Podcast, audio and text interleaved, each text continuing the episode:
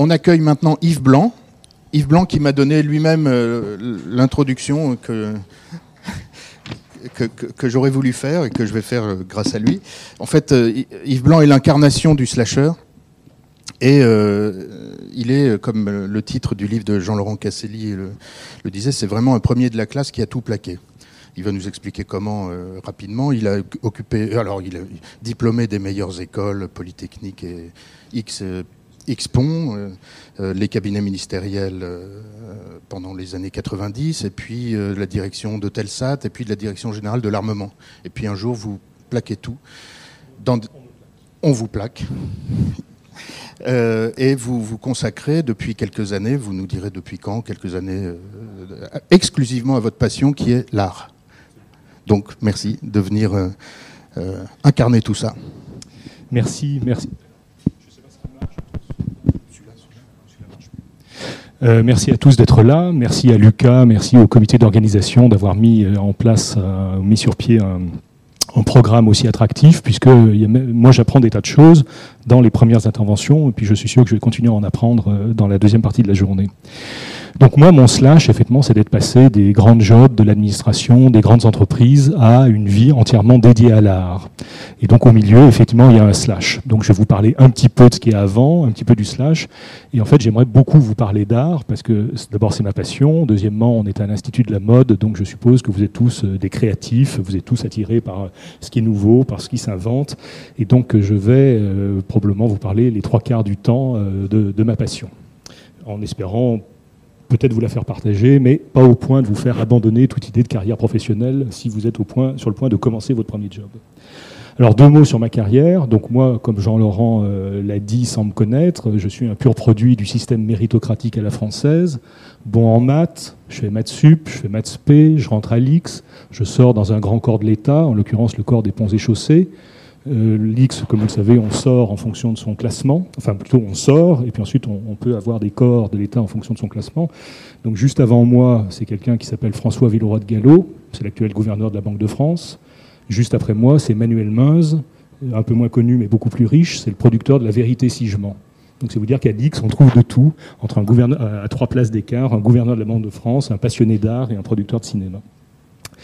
Après euh, ma sortie euh, donc de, mon école d'application, les ponts et chaussées, j'ai travaillé euh, dix ans dans l'administration. Vous savez, c'est la durée qu'on doit à l'État avant de, songer à voler vers d'autres horizons.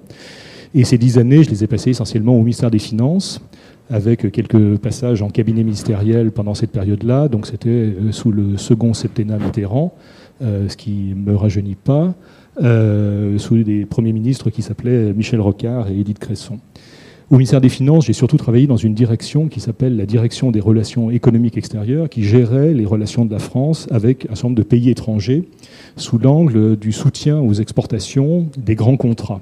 Hein, c'est-à-dire quand vous voulez vendre à un pays étranger des TGV, des centrales nucléaires, et encore plus des avions, euh, des missiles ou des, ou des sous-marins, vous vendez ça en général à crédit, donc vous avez intérêt à vous assurer que le pays à qui vous vendez ça euh, a les reins assez solides pour rembourser dans 5 ans, dans 10 ans, dans 15 ans sa dette.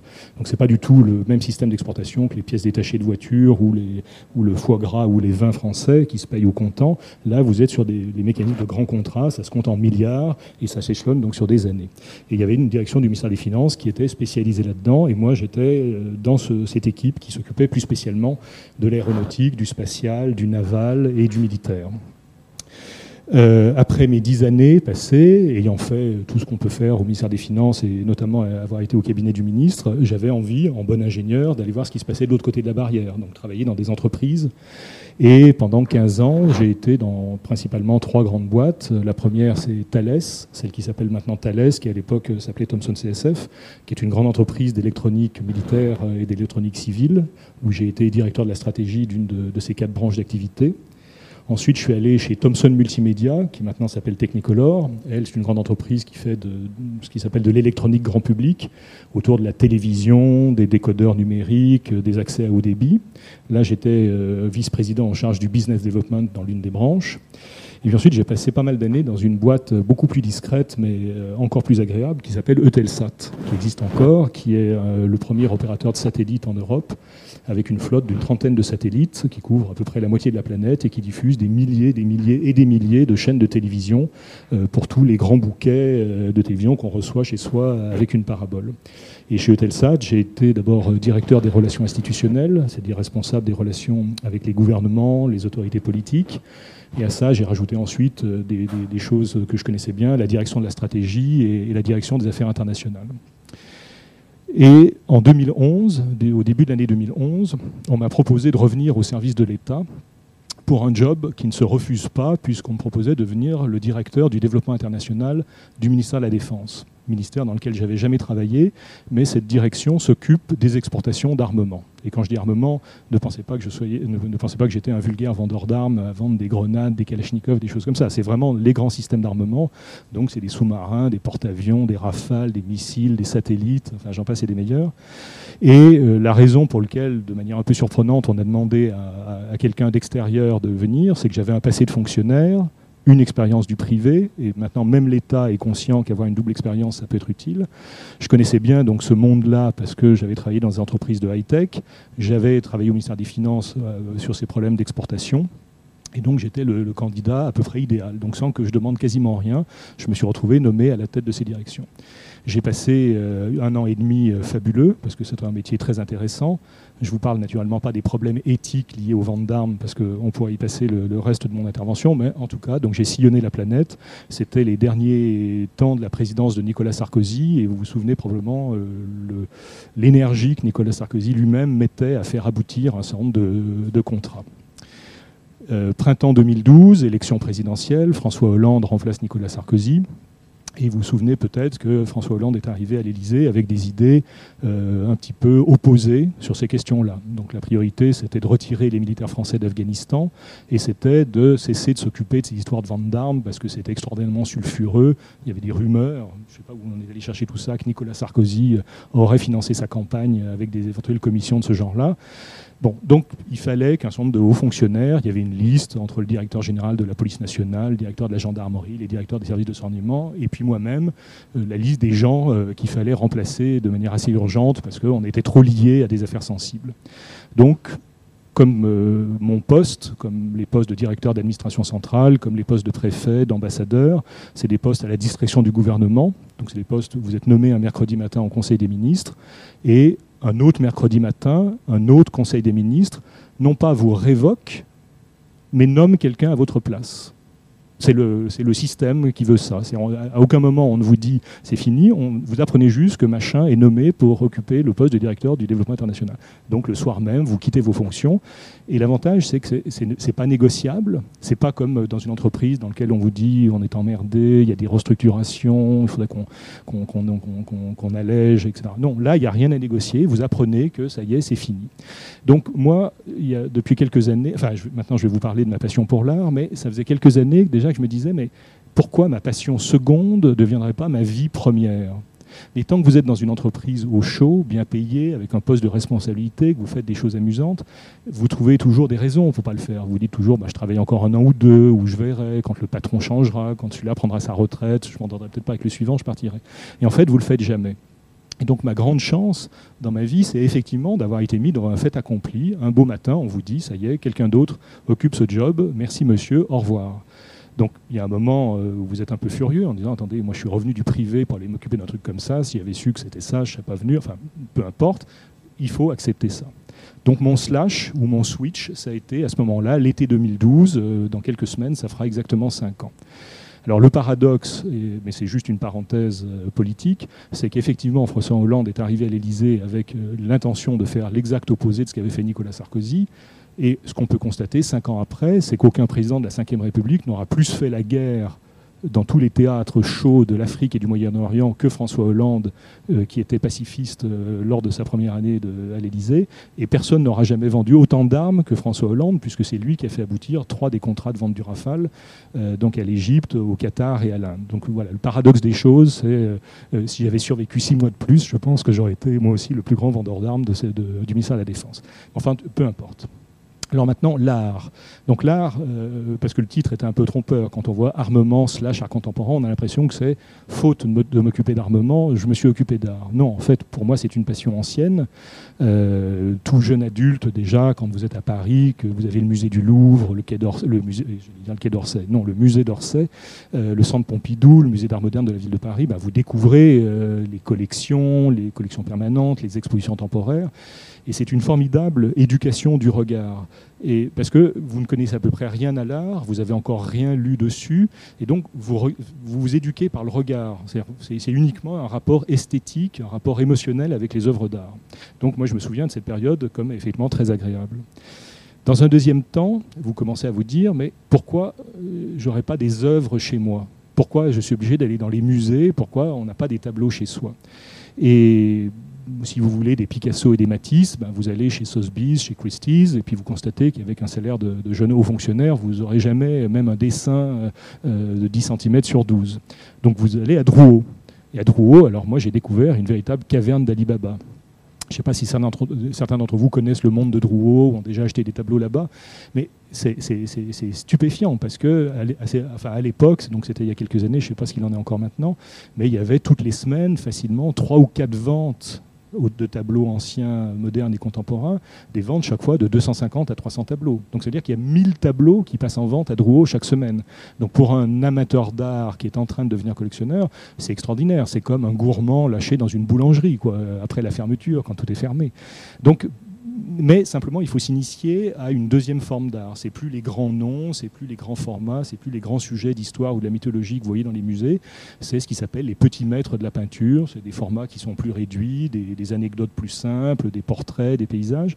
Mais vous apprenez également à les associer. C'est une espèce de deuxième formation, non plus à la grande peinture du Louvre, mais à, une peinture effectivement qui est plus modeste, avec des artistes qui sont tout aussi respectables. Simplement, ils sont, ils sont méconnus. Alors l'autre transformation qui s'est faite pour moi à cette époque, c'est que tant que vous visitez les musées, vous vous contentez de, jugements approximatifs. Hein. Euh, comme ça n'engage à rien, vous pouvez toujours dire bah, tiens, ce tableau il est sympa, ah, tiens, je le mettrai bien chez moi. Mais comme de toute façon, vous ne pouvez pas partir avec et que vous ne pouvez pas les acheter, c'est réglé. Mais quand vous êtes à Drouot, il n'y a pas d'échappatoire. Si vous voulez ce tableau, vous pouvez l'avoir. Vous venez le jour de la vente, vous levez la main une fois, deux fois, trois fois, jusqu'à ce qu'il n'y ait plus d'acheteur face à vous. Et à ce moment, le tableau, vous le juger.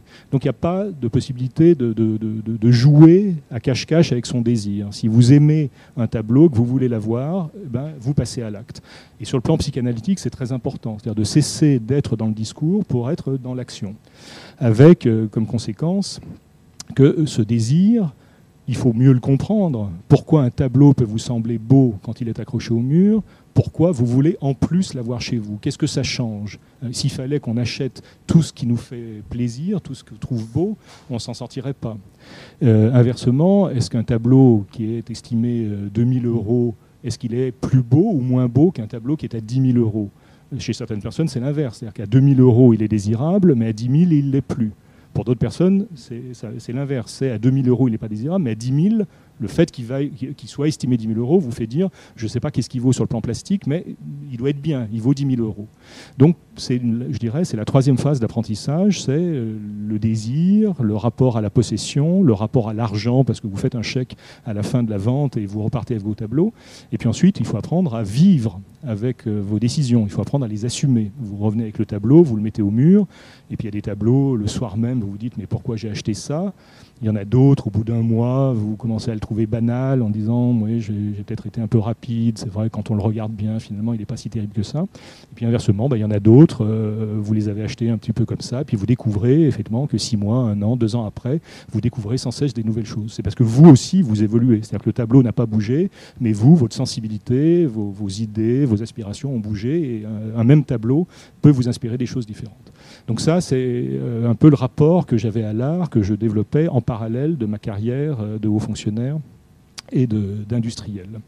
Donc qu'est-ce qui a changé au moment du slash?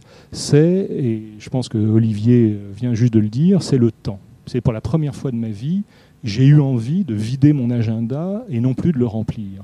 Euh, après le parcours que j'avais, effectivement, m'a proposé d'entrer au conseil d'administration de ci, au conseil d'administration de ça, ou de devenir consultant, parce que je connaissais pas mal de monde, à la fois à Paris dans les pays étrangers.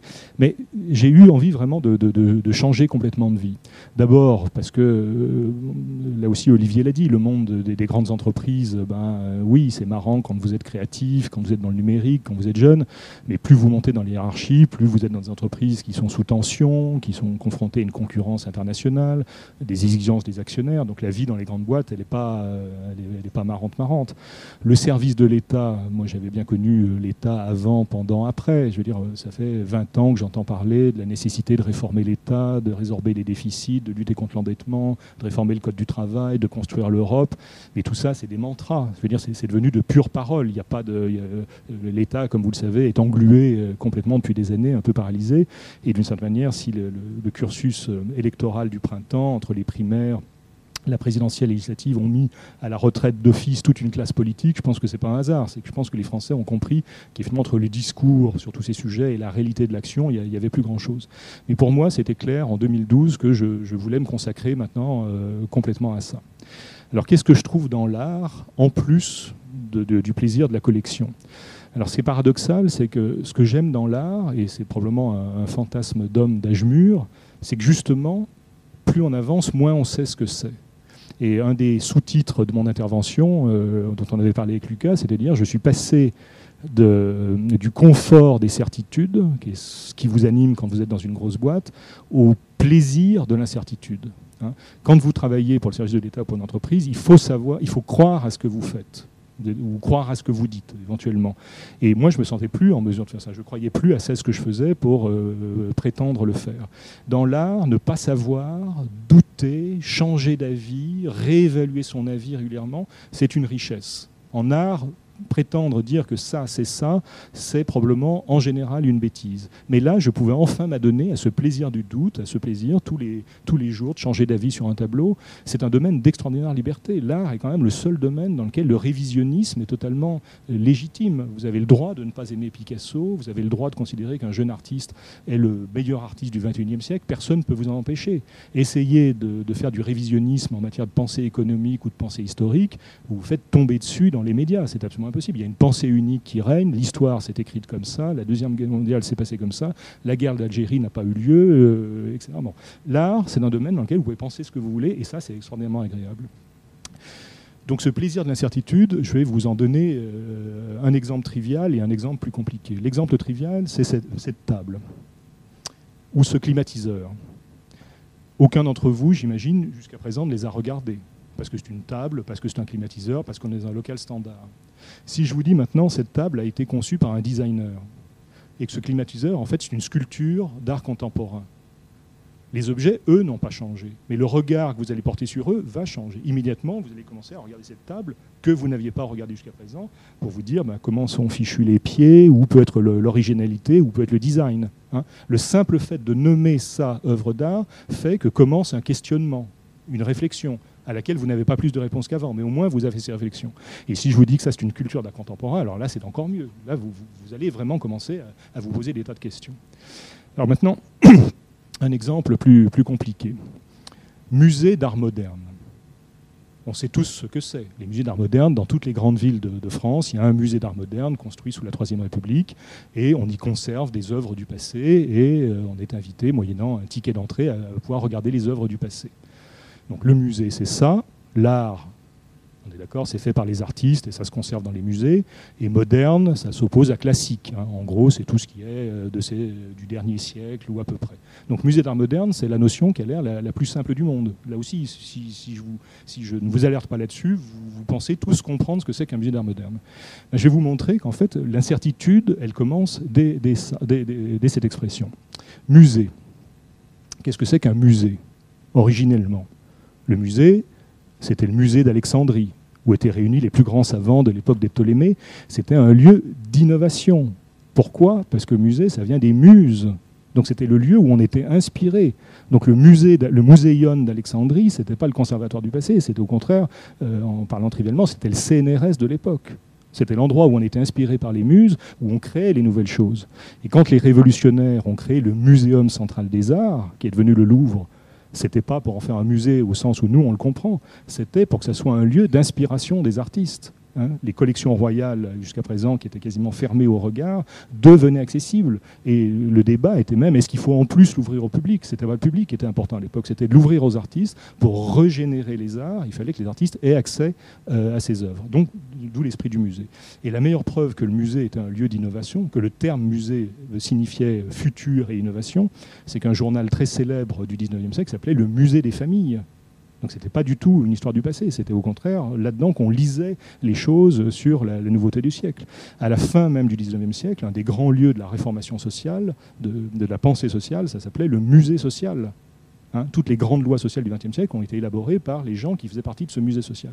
Donc pendant tout le XIXe siècle, musée était synonyme au contraire d'inspiration et de rénovation. Il n'y a qu'au XXe siècle que le musée est devenu un lieu. Euh, bon, maintenant, ils sont devenus un peu plus dynamiques, mais dans les années 60-70, les musées étaient des trucs assez poussiéreux. Plus fort encore, je vous dis, le musée, c'est le lieu d'inspiration par les muses. Les muses, vous savez, il y en a neuf. Euh, Clio, c'est la muse de l'épopée. Euh, Euterpe, celle de la musique. Terpsichore, celle de la danse. Quelle est la muse de la peinture et celle de la sculpture? Je ne sais pas si quelqu'un le sait dans la salle. Il n'y a pas de réponse pour la bonne raison qu'il n'y en a pas. Parce que chez les Grecs, la peinture et la sculpture n'étaient pas des arts d'inspiration, c'était des arts d'imitation. Les arts nobles, ceux qui avaient besoin d'être inspirés par quelqu'un, c'était justement la danse, la musique, la poésie et l'épopée. Donc le paradoxe, c'est que les musées aujourd'hui sont des lieux de conservation du passé avec un nom qui laisse penser que des muses s'occupaient de la peinture. Et on y stocke la peinture et la sculpture dont les muses ne se sont jamais occupées. Donc s'il y a un nom qui est mal choisi, c'est vraiment musée. Ça ne devrait pas s'appeler musée, c'est tout sauf un musée. L'art, on a dit, bon, bah, l'art, euh, c'est les artistes qui le font et il est conservé dans les musées. Mais vous savez qu'il y a des tas de contre-exemples. Qu'est-ce qui dit Enfin, d'abord, qui est légitime pour dire qu'un tel est artiste et un tel ne l'est pas? Et est-ce que ça interdit que l'un quelconque d'entre nous qui n'est pas artiste puisse créer un jour quelque chose qui s'appelle une œuvre d'art? Dans le monde de la mode, les gens ne sont pas labellisés artistes, ça ne les empêche pas de créer des choses. Certaines sont des œuvres d'art. Donc en fait, l'art, on ne sait pas exactement ce euh, sait pas exactement ce que c'est. Et dans les années 60, on s'est même dit le problème n'est plus de savoir qu'est-ce qu'est de l'art. Le problème est de savoir juste pourquoi est-ce de l'art. On suppose que tout est art. Pourquoi est-ce de l'art? Ou même, dernière question résiduelle, c'est qu'est-ce qui n'est pas de l'art? Et au total, euh, on peut dire que la meilleure définition de l'art, d'une œuvre d'art, est œuvre d'art ce qu'une époque s'accorde à considérer comme telle. Il n'y a pas de meilleure explication que ça. Je ne sais pas vous dire cet objet est de l'art, celui-ci n'en est pas. C'est ce qu'une époque, il y a un consensus d'une époque pour considérer que ceci est de l'art ou ça n'en est pas. Je termine par le troisième terme de musée d'art moderne, c'est moderne, modernité. C'est quoi moderne? Quelle est la différence avec contemporain? Pour être euh, bref, la modernité, c'est une notion stylistique. C'est des, choses qui sont liées à l'œuvre. Contemporain, c'est une notion temporelle. Et contemporain, tout ce qui est créé de nos jours. Mais ce n'est pas pour autant moderne. Il faut respecter un certain nombre de critères stylistiques pour appartenir à la modernité. Donc on peut être moderne sans être contemporain, on peut être contemporain sans être moderne. Et s'il y a des choses qui sont modernes, certaines peuvent être antimodernes, d'autres sont postmodernes. La modernité, il y a la définition de, Baudelaire, que vous connaissez probablement, j'ouvre euh, les guillemets si je puis dire. La modernité, c'est le fugitif, l'éphémère, le contingent, la moitié de l'art, l'autre moitié étant l'éternel et l'immuable. Mais c'est une des définitions possibles de la modernité. Certaines œuvres y répondent, d'autres non. La modernité, ça peut être, euh, pour euh, reprendre un critique d'art américain, ça peut être justement l'autonomisation de la peinture par rapport à la littérature. Une peinture devient moderne quand elle cesse de raconter des histoires qui ne sont pas les siennes, quand elle cesse d'illustrer la mythologie, l'histoire ou la littérature. Elle devient autonome et naturellement elle évolue vers l'abstraction. Donc euh, pour, terminer sur ce sujet, donc, dans musée d'art moderne, dont on pensait que c'était la notion la plus certaine qu'on a, à part le D apostrophe, moi il n'y a rien dont je sois sûr. Mais le plaisir est de jongler avec ces notions devant chaque établissement, pourquoi est-ce un musée? Pourquoi c'est un musée et pas un conservatoire? Pourquoi c'est pas euh, un centre d'art? Est-ce que c'est moderne? Est-ce que c'est moderniste? Est-ce que c'est postmoderne? Est-ce que c'est contemporain? Etc. etc. Alors, maintenant, pourquoi ces œuvres, les œuvres d'art, nous apparaissent si étrangères? Et pourquoi, moi, maintenant, j'ai voulu y passer du temps? Vous avez remarqué d'abord que les musées sont devenus indépendamment de tout ce que je viens de dire sur l'adéquation du terme de musée, les musées sont des institutions de flux. Hein, c'est-à-dire les grands musées parisiens, la principale préoccupation, c'est premièrement d'attirer des millions de visiteurs tous les ans parce que les recettes de la billetterie sont indispensables pour compenser la baisse des dotations de l'État, et deuxièmement parce que dans la hiérarchie des grands musées mondiaux, il est important qu'au Louvre ou à Orsay, il y ait plus de millions de visiteurs qu'il n'y en a ici et là. Et dès que vous êtes dans une institution de flux, il n'est plus question que les gens s'arrêtent. Il suffit de voir les embouteillages qu'il y a au Louvre devant la Joconde, ou il suffit de voir dans euh, une exposition temporaire l'embouteillage qu'il y a dès la première salle, parce que dans une exposition temporaire, il faut que les commissaires aient au minimum marqué au mur quelques repères chronologiques ou quelques repères thématiques. Et c'est la salle dans laquelle tout le monde est, donc les autres n'arrivent pas à rentrer, et pendant ce temps-là, les dernières salles de l'exposition sont totalement vides. Donc dans, une, dans un musée qui est devenu une institution de flux, plus question que les gens puissent s'arrêter, lire, comprendre. Il faut que ça défile. Au mieux, on fait un selfie devant une œuvre parce qu'elle est un peu plus marrante que les autres, mais c'est tout. Donc c'est le paradoxe des musées, et d'autant plus paradoxal que je dis le terme de musée n'était pas approprié, c'est qu'on ne fait rien, que c'est presque interdit même de, laisser les gens s'instruire au contact des œuvres. Donc ça, c'est la première limite. La deuxième, c'est, il ne vous a pas échappé que le, marché de l'art, il y a aussi le terme marché dedans. L'art, euh, qu'on le veuille ou non, est une marchandise pas tout à fait comme les autres, parce qu'elle véhicule une espèce de supplément d'âme qui la rend euh, plus désirable, notamment désirable par les marques de luxe, qui ont bien compris qu'un des moyens de, de, prolonger la courbe euh, dans la valeur des choses, c'était de les faire griffer par un artiste. Un artiste, je pense euh, au sac Louis Vuitton, où ont collaboré des artistes comme Murakami ou Yayoi Kusama. Donc beaucoup de gens ont compris que l'art apportait un supplément d'âme, mais fonctionnait comme un marché. Il y a des producteurs qui sont les artistes, des consommateurs qui sont les, les, collectionneurs et les amateurs, et puis des intermédiaires qui sont les galeristes et les, et les maisons de vente aux enchères. Ce qui est dommage, c'est qu'on a importé dans ce marché de l'art toute une série de stratégies qui viennent du monde économique. Maintenant, vous pouvez lancer un artiste comme vous lancez une, savonnette. Hein. il suffit de, de, de, de, faire un peu de storytelling euh, autour de son histoire, euh, de faire parler de lui dans les médias et c'est réglé. Le meilleur exemple, c'est Jeff Koons. Euh, je ne sais pas si vous connaissez des œuvres de Jeff Koons, mais en tout cas, je ne connais personne qui soit capable de parler de l'art de Jeff Koons. Par contre, tout le monde sait que c'est un ancien trader, qu'il a épousé une star du porno, qu'il a Cicciolina, et qu'il a un atelier avec une centaine de collaborateurs qui fabriquent des trucs formidables. Et à part ça, on sait que le Balloon Dog vaut 60 millions de dollars. Mais on n'a jamais parlé d'art. On s'est contenté de répéter le storytelling qui a été euh, construit autour d'un artiste. L'autre regret qu'on puisse avoir, c'est que le marché de l'art a importé les pratiques et une culture qui vient du monde du sport c'est la culture des records, c'est la culture des hiérarchies, c'est la culture du mercato des transferts. Hein. Pour les médias, rien de plus agréable que de dire à New York, la nuit dernière, Modigliani s'est vendu 100 millions de dollars. Enfin, voilà, c'est la culture des records, c'est la culture des palmarès. Le numéro un, c'est Picasso, le deuxième, c'est Warhol, le troisième, c'est Maurizio Catlan. Vous voyez, c'est facile pour les gens de retenir ça, parce que ça parle en même temps, si euh, la, valeur marchande d'une œuvre était complètement corrélée à sa valeur euh, artistique, ça se saurait. Hein. Donc voilà, euh, les musées sont devenus des, halls de gare, le marché de l'art est devenu surtout un marché, et puis la troisième limite, mais en même temps c'est une limite qui est agréable, c'est que l'art est devenu ce que j'appelle un lifestyle. C'est un art de vivre. Partout, en France, en Europe, autour du monde. Il y a maintenant des biennales, il y a des foires, il y a des grandes ventes aux enchères. Rien qu'à Paris, vous avez au printemps euh, Art Paris et le pavillon des arts et du design. À l'automne, vous avez la FIAC, vous avez Paris Photo. Pour peu que vous soyez référencé dans ce monde de l'art, vous êtes invité partout. Et les maisons de vente aux enchères et les organisateurs des foires ont parfaitement compris que pour rendre les œuvres désirables, il fallait accueillir les VIP, faire un dîner la veille ou une réception avec des commissaires, des directeurs de musées, des, journalistes. Donc il y a tout un art de vivre qui est lié à ça. Et comment fait-on partie de, ce petit monde? Ben, Il suffit d'acheter une œuvre de temps en temps. Vous achetez une œuvre à une galerie un peu prestigieuse ou une œuvre chez Sotheby's, votre nom immédiatement fait partie des VIP parce qu'on soupçonne que vous avez quelques autres millions de dollars à mettre sur ces œuvres-là. Donc c'est une espèce de cotisation. Vous n'êtes pas obligé d'acheter tous les jours, mais si vous achetez une fois par an, votre nom est dans les bons fichiers, vous êtes invité à tout ça. Donc c'est ce que j'appelle l'art comme lifestyle. Vous pouvez passer votre vie à la foire de Bâle, à la foire de Miami, et euh, vivre extrêmement bien. Alors est-ce que vous appréciez vraiment l'art? J'en sais rien. Vous appréciez la fontaine de jouvence qui se dégage autour de l'art. Alors, dans tout ça, comme vous l'avez compris, l'art n'est devenu qu'un prétexte, et surtout, les conversations sont extraordinairement superficielles. Hein. Elles se limitent en général à dire bah, est-ce que tu as vu le dernier Jeff Koons chez Gagosian Est-ce que tu vas à Miami la semaine prochaine? Ou est-ce que tu as vu le pavillon allemand à la Biennale de Venise qui a eu le Lion d'Or? Bon. c'est périphérique par rapport à l'art. Et donc moi j'ai voulu consacrer maintenant plus de temps pour dépasser. Je ne dis pas que ces visions sont désagréables. Moi aussi, j'achète et je vends des œuvres d'art. Moi aussi, je vais à la biennale de ci et à la foire de ça. Mais pour moi, l'art, c'est plus que ça. C'est ce plaisir justement de l'incertitude et du questionnement. Alors comment on le retrouve? On le retrouve euh, en s'intéressant à, deux. je, suis désolé, je vais peut-être être moins compréhensible maintenant parce que c'est un peu plus intellectuel. Donc euh, n'hésitez pas à m'interrompre si vous trouvez que c'est trop obscur. Il y a d'abord s'intéresser aux conditions culturelles et intellectuelles de la création des œuvres.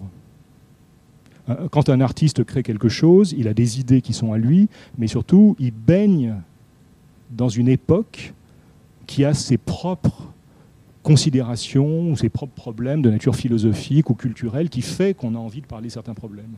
Comme dirait Michel Foucault, on ne pense pas n'importe quoi n'importe quand. Il y a des époques où on s'intéresse à ça et d'autres où on s'intéresse pas. Quelqu'un qui aurait voulu faire un tableau abstrait en 1860, on l'aurait traité de fou. La preuve, c'est que personne n'a songé, à mon avis, à faire un tableau abstrait en 1860. C'était tout simplement pas l'époque. Alors que dans les années 30, l'abstraction était devenue la reine. Donc, c'est les conditions culturelles qui font qu'à une époque, on a envie de créer ci ou de créer ça. Euh, je pourrais vous en parler pendant des heures, mais ce n'est pas le but. Mais je vais vous citer juste un exemple il y a un tableau de Robert Delaunay qui s'appelle L'équipe de Cardiff, un tableau qui a été présenté au Salon des Indépendants en 1913. Il se trouve que je connais bien un des professeurs de la Sorbonne qui s'appelle Pascal Rousseau, qui est un professeur d'histoire de l'art, également commissaire d'exposition. Et Pascal Rousseau va sortir dans quelques semaines un livre sur ce tableau. Et moi, j'ai assisté au séminaire qu'il a fait l'an dernier dessus. Il en a parlé pendant six heures. Donc j'ai assisté à ça. Et naturellement, je suis retourné voir le tableau qui est exposé toujours au musée d'art moderne de la ville de Paris. Et ce tableau, vous y passez cinq minutes devant. C'est un grand format, oui, avec euh, des joueurs de rugby au premier plan, la tour Eiffel, un avion, quelques publicités. Mais sur le plan plastique, vous y passez cinq minutes. Il n'y a, rien de plus à en dire. Mais Pascal Rousseau, qui est un expert justement dans ses études culturelles, est capable, à propos de ce tableau, de vous montrer tous les problèmes de société qui se posaient en 1912 et 1913 et que Robert Delaunay a répercuté volontairement ou involontairement dans ce tableau. Le problème des grandes compétitions sportives internationales qui commençaient à se développer depuis la renaissance des JO en 1896, l'émergence d'une presse sportive illustrée dans laquelle Robert Delaunay piquait les images qu'il reproduisait, la problématique de l'affichage dans les lieux publics qui commençait à être réglementé parce que l'affichage était tellement anarchique, tellement sauvage que les premières lois datent de ces périodes-là, les premiers euh, livres euh, euh, enfin, de, de, théorie sur la publicité, sur comment se servir des couleurs pour augmenter la persuasion ou voir la, fascination pour les affiches. Je passe sur la grande roue, la tour Eiffel et les avions parce que c'est des débuts de l'aviation. Et surtout, on a oublié, mais Paris était un gigantesque parc d'attractions. À l'époque, il y avait des Disneyland à peu près, enfin il y en avait dans, tous les quartiers de Paris. Mon but n'est pas de dévoiler le, tout le livre de Pascal Rousseau, mais juste de montrer que comment devant un tableau qui plastiquement vous occupe cinq minutes, vous pouvez en parler pendant des heures parce que ça vous parle de beaucoup d'autres choses. C'est dans le tableau et en même temps, c'est pas complètement dans le tableau. Hein. c'est le but des études culturelles. Donc ça, c'est un des, euh, un des éléments qui enrichit la lecture des œuvres. Et ça, on peut le faire évidemment sur beaucoup d'œuvres, sur beaucoup de mouvements, que ce soit les rapports entre l'art et la science à la fin du 19e siècle, avec l'influence de la théosophie, de la télépathie, de la découverte des ondes radio. On peut le faire sur le passage à l'abstraction dans les années 1911-1912, avec la problématique de la peinture pure, euh, mimétisme de la poésie pure et de la, de la musique pure. Mais je voudrais en venir maintenant à un autre contexte culturel et intellectuel. C'est plus celui de l'artiste lors de sa création, c'est celui du spectateur quand il le regarde. Parce que les œuvres d'art traversent les siècles. Moi, je dirais même que, elles sont des vestiges d'une histoire intellectuelle du monde. Hein. De la même façon que vous avez des vestiges matériels, vous prenez les ruines d'un château, vous prenez la tour Eiffel, c'est des vestiges. Ça vous rappelle quelque chose. Euh, Chambord, c'est François Ier, c'est les guerres d'Italie, c'est la découverte par la noblesse française qui avait un autre mode de vie plus raffiné, c'est le retour, le rapatriement des artistes italiens en France, c'est Léonard de Vinci, etc. Tout ça, juste sur un château que vous pouvez regarder sur le plan architectural, mais qui vous dit beaucoup plus. La tour Eiffel, on est habitué euh, à elle parce qu'elle est dans le paysage, mais c'est la réminiscence des grandes expositions universelles euh, de la deuxième moitié du XIXe siècle, avec Paris qui a eu la chance d'en avoir euh, cinq de mémoire, cinq ou six, cinq, plus du triomphe de la construction métallique qui est lié à l'avènement du chemin de fer, plus le combat entre les ingénieurs qui maîtrisaient le métal et les architectes qui maîtrisaient la pierre, il vous avait pas échappé, par exemple, que toutes les grandes gares parisiennes, la façade est de pierre et que la verrière métallique, elle est derrière, elle est planquée par la façade. Parce que la façade, c'était le ressort des architectes et ils ne voulaient pas que les ingénieurs montrent leur réalisation. La Tour Eiffel, c'est la première fois qu'une réalisation d'ingénieur occupe tout l'espace, qu'il n'y a plus de, pierre, euh, plus de rôle d'architecte qui vient. Donc, voilà. Donc, les châteaux, les chapelles, les églises, les tours sont les vestiges d'une histoire politique et matérielle de la France les œuvres d'art sont les vestiges d'une histoire intellectuelle et culturelle. Et donc à chaque époque, on a, excusez-moi cette trivialité, on a un logiciel de réception qui dépend profondément de, notre époque, sans qu'on s'en rende compte. À chaque époque, on lit les œuvres du passé d'une certaine manière.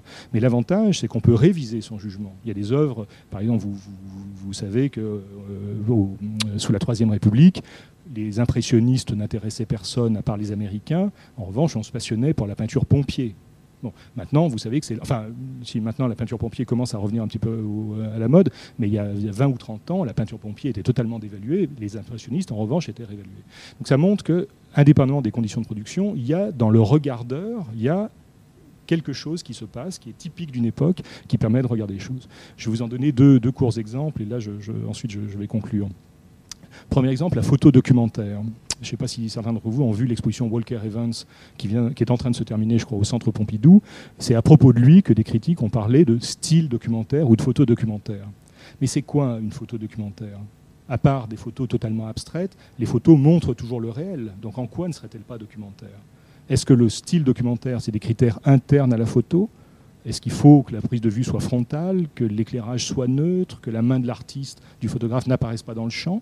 Est-ce que c'est des critères formels Ou au contraire, est-ce que c'est l'intention de l'artiste qui fait que la photo est documentaire Ou bien est-ce que c'est la légende qui fait de quoi que ce soit une photo documentaire ou encore l'usage que vous en faites? Si vous publiez cette photo dans un livre, un manuel technique sur les machines, elle devient documentaire. Vous la publiez dans une revue d'art, elle devient une photo artistique, voire fictionnelle.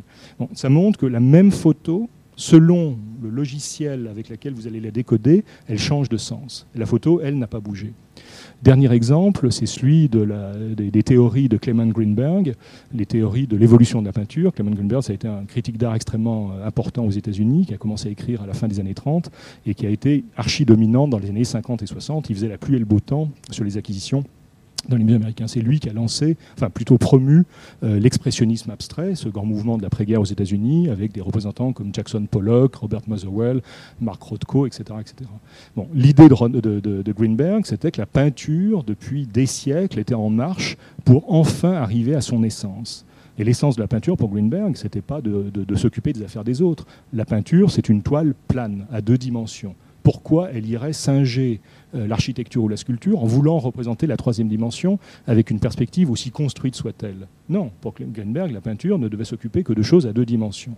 Ensuite, est-ce que la peinture devait raconter des histoires? Non, ça c'est le boulot de la littérature de raconter des histoires. Donc la peinture, selon Greenberg, et c'est pour ça justement qu'il y a eu tout ce mouvement, il relisait tout le mouvement vers l'abstraction et qui culminait à l'expressionnisme abstrait, était que la peinture arrive à son essence, qui est de ne parler que d'elle-même, si possible d'être euh, titré sans titre, parce que rien que le fait de donner un titre évocateur, enfin, permet évoquer la réalité, pour Greenberg, il en était hors de question. Alors pourquoi Greenberg est important? Parce que d'abord, il a eu un rôle dominant, mais surtout qu'une bonne partie de l'art des années 60, à commencer par le, pop art et puis tout l'art de la performance, le body art, l'art conceptuel, s'est développé en réaction à Greenberg. Mais si vous ne connaissez pas les théories de Greenberg, vous ne pouvez pas comprendre cette évolution de l'art. Vous voyez ses œuvres, etc., mais vous ne savez pas quelle est la théorie qui les relie, pourquoi les unes sont en opposition aux autres. Et comme le dit euh, dans une jolie phrase euh, Michel Gauthier, qui est un des, des bons conservateurs au Centre Pompidou, euh, vous avez le droit de haïr Clement Greenberg, vous n'avez pas le droit d'ignorer son nom. Donc ça, ça m'a marqué et je me suis un peu intéressé à Clement Greenberg depuis. Alors, en conclusion, je pense vous avoir montré qu'au-delà du marché de l'art, au-delà du lifestyle, on peut faire dire aux œuvres d'art, je dirais même il est nécessaire de faire dire aux œuvres d'art beaucoup plus que ce qu'on en dit quand on se balade euh, dans un musée en, voyant 200 œuvres en une heure. Maintenant, mon truc, je dirais c'est plus de trouver des gens qui soient capables de se parler pendant 6 heures d'un tableau euh, que l'inverse. Alors, y a-t-il eu slash? Apparemment oui, j'ai changé de vie. Mais si vous vous rappelez le titre qu'avec Lucas on a donné à mon intervention, c'était Armement slash art contemporain. Ben, en fait, c'est pas un slash. Moi, je trouve qu'il y a beaucoup de continuité. Parce que l'armement, comme l'art contemporain, c'est deux marchandises, enfin deux biens dans lesquels la rationalité économique n'existe pas, dans lequel l'utilité est extrêmement discutable et dans lequel la décision d'achat est irrationnelle. Donc finalement, acheter des armes ou acheter des tableaux, c'est pas si différent que ça. Je vous remercie de votre attention.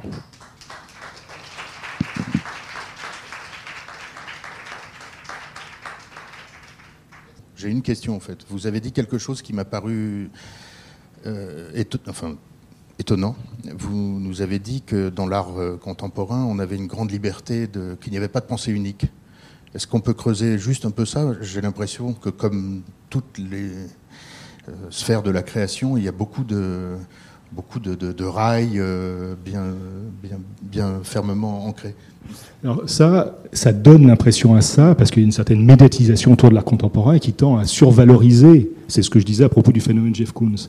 Mais dès que vous creusez, que vous allez visiter les écoles d'art, les petits centres d'art en province, vous découvrez que non, la création est extraordinairement multiple. Hein. Il n'y a pas que les grands noms, il n'y a pas que ce qui vaut des millions de dollars qui est valorisé. Il faut juste se donner les peines d'aller creuser en dehors du mainstream. Mais il y a toujours autre chose que le mainstream. Est-ce que ça veut dire que comme dans le cinéma, il y a plusieurs marchés euh, et vous, vous explorez quel type de marché en tant que collectionneur, euh, observateur? Bah, Moi, comme vous l'avez compris, je suis d'une grande curiosité. Et c'est justement pour avoir plus de temps, enfin, c'est pour m'intéresser à tous ces, toutes ces couches, toutes ces approches de l'art que, j'ai fait ça. Moi, je dirais que mon, un autre slash que j'ai fait, c'est quand j'ai compris qu'à Drouot, une œuvre signé par un anonyme et qui était mise à prix à 200 euros pouvait être euh, infiniment plus satisfaisante qu'un tableau à 5000 euros. Quand vous arrivez à dépasser la signature et le prix, là vous commencez à être un vrai amateur d'art. Vous êtes plus influencé par... Mais tant que vous ne savez pas, la signature c'est très rassurant. La cote aussi, c'est très rassurant. Si, ça vaut 5, c'est estimé 5000 par l'expert, c'est que d'autres tableaux de ce genre sont vendus 5000. Donc si je l'achète, euh, je le revendrai. Mais un tableau à 200 euros, c'est quoi? Vous n'en savez rien. Ça, peut être une croûte ou au contraire. Voilà. Il faut apprendre à, faire son jugement personnel et dépasser. Et je reconnais que ça prend des années. Arriver à ne plus se laisser influencer par les prix et par les noms. Je mettrai une image tout à l'heure, euh, dans, deux minutes, euh, celle de Picabia qui dit, vous la connaissez, si vous, ne parlez que de ce que vous connaissez. Euh, euh, il ajoute une petite injure surréaliste, euh, c'est très sympa. Je, constate que dans un domaine, le seul domaine que je connais un peu, qui est un certain genre de musique, c'est exactement la même chose. Et, en plus, quand on sait, beaucoup, quand on a beaucoup vu, beaucoup entendu, on sait qu'on a raison et on s'en fout de savoir si les autres ont tort ou raison. C'est plus un objet de débat, on fait pour soi. Et est-ce que vous pouvez nous, nous, dire, nous expliquer un petit peu comment s'organise votre vie? Vous avez parlé des foires, des, des, des, rendez-vous, des colloques. Je sais que du matin jusqu'au soir, ça m'a beaucoup frappé quand on a discuté ensemble, du matin jusqu'au soir, Yves est dans, ce monde de, peinture, de sculpture. De, et Alors, ça a l'air extrêmement surprenant parce que euh, même moi, quand je travaillais, euh, travaillais, travaillais, Évidemment, mon l'art, euh, ça m'occupait le samedi pour aller voir des galeries, quelques vernissages le, soir, et vous avez l'impression que vous, étiez au courant de l'actualité. Mais non, j'ai découvert qu'en fait, quand vous y consacrez les journées, qu'il se passe beaucoup, beaucoup, beaucoup plus de choses que ça à Paris. Mais ça se passe dans des endroits euh, qui ne sont pas connus du grand public, bien que ça soit quasiment public. Euh, je parle devant une experte qui se trouve à six rangs de moi. Il y a un haut lieu de, de l'histoire de l'art qui s'appelle la Sorbonne, avec notamment deux centres de recherche extraordinaires qui, portent des noms à coucher dehors. L'un, c'est le centre André Chastel, et l'autre, c'est l'IXA, qui veut dire Histoire euh, culturelle et sociale de l'art. En permanence, il se passe des séminaires, des colloques, des journées d'études, et dans lesquels vous pouvez creuser ces, questions-là. Simplement, il y a, euh, deux, personnes qui y vont. Donc les gens se précipitent par millions au musée pour défiler devant des œuvres qui ne leur parlent plus, mais très peu de gens font l'effort d'aller voir tout ce qui se passe. Je peux vous dire, non, à Paris, il se passe énormément, énormément de choses. Et pour un peu que vous alliez en plus à l'étranger, là, c'est réglé. Euh, merci beaucoup pour votre intervention. Vous m'entendez? Euh, ce qui m'intéresse dans ce que vous avez dit, c'est qu'effectivement, il y a beaucoup, beaucoup de manières aujourd'hui, au travers des séminaires, au travers des expositions, au travers de tout un tas de démarches, de démarcher, du storytelling, d'aller chercher à objectiver cet univers de l'activité humaine Euh, alors que par, euh, par naissance, enfin par essence, c'est quand même une activité qui, euh, qui se veut non objectivable. Et donc s'intéresser à ce domaine, quel que soit le, le paravent qu'on utilise pour se protéger de, soi-même en, en, cherchant un accès à l'art, on va chercher en soi un espace de liberté, qui est un espace non objectivable par nature, et on se dit qu'on veut qu'il reste comme ça. Et c'est un grand luxe qu'on se donne à, à soi-même. Mais effectivement, c'est pas toujours dit.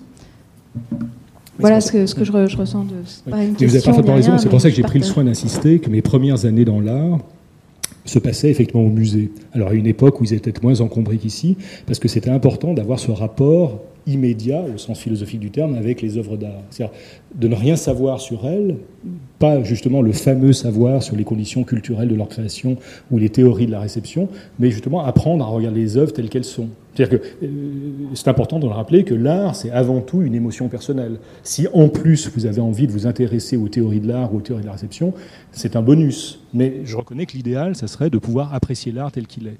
Mais comme je l'ai dit, les musées, malheureusement, ne sont, plus un environnement dans lequel, quand vous êtes emporté par un flot de visiteurs, c'est très dur encore de se concentrer sur quoi que ce soit. Oui, mais c'est des manières rassurantes d'accéder, à ça. C'est, des manières plus, plus fluides d'accéder à ça, de trouver des ponts entre cette activité et ces autres activités plus objectives. Euh, voilà. Mais après, le, luxe en fait de cet espace personnel de pensée, de cet espace de, regard aussi qu'on crée en soi, il est, euh, il est infiniment précieux et c'est pour ça qu'il y a beaucoup de ponts entre nos univers de création, de mode et, euh, et tout ça.